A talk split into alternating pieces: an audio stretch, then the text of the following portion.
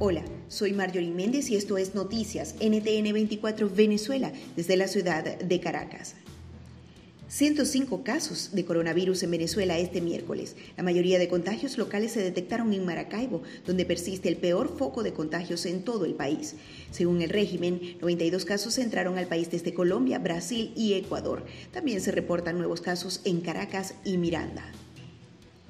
El Tribunal Supremo, controlado por Nicolás Maduro, ordenó al Comité de Postulaciones Electorales, que integran, entre muchos otros, Stanley González y Ángel Medina, presentar la lista de postulados al Consejo Nacional Electoral en un plazo de 72 horas.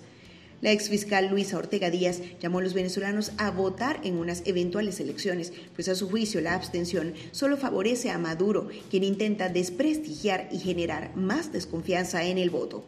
Entre tanto, el presidente interino Juan Guaidó dijo que no aceptarán rectores electorales que sean designados fuera de la Asamblea Nacional.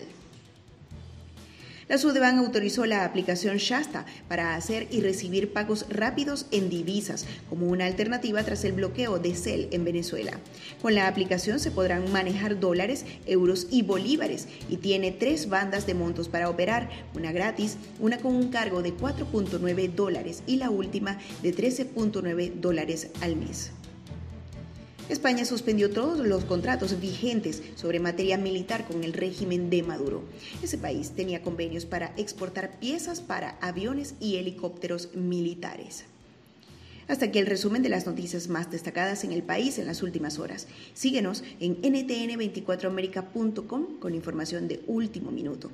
Además, te invitamos a votar en nuestras cuentas oficiales sobre la propuesta de comenzar el año escolar en enero del 2021. Nos despedimos por ahora. Quien les habló, Marjorie Méndez y en la edición, Eleazar Marín. Hasta pronto.